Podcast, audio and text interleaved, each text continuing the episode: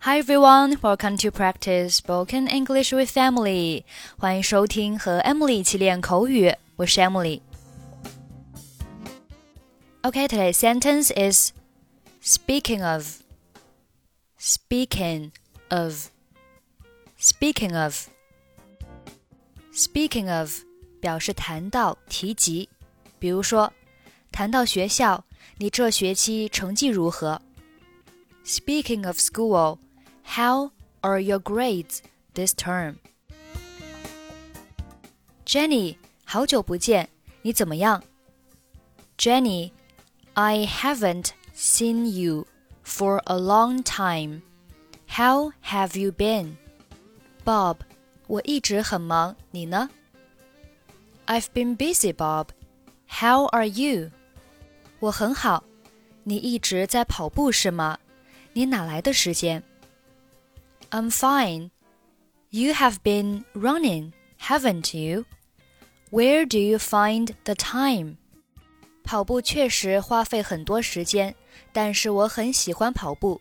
你为什么不试试？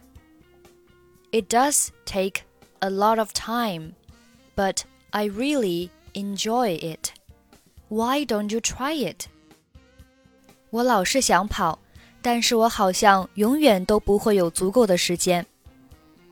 well, I think about it from time to time, but it seems like I never have enough time. 说到没时间，我得赶紧回去洗个澡。一小时后我还要上课呢，我可不想迟到。Speaking of not having enough time, I really need to go home and take a shower I'll have a class in an hour. I want to be on time for it. 好的，我回头再和你聊。Okay, I'll talk to you some other time.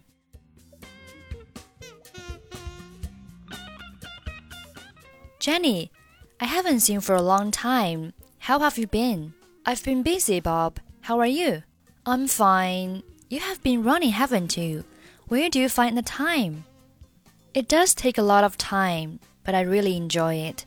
Why don't you try it? Well, I think about it from time to time, but it seems like I never have enough time. Speaking of not having enough time, I really need to go home and take a shower. I'll have a class in an hour. I want to be on time for it. Okay, I'll talk to you some other time.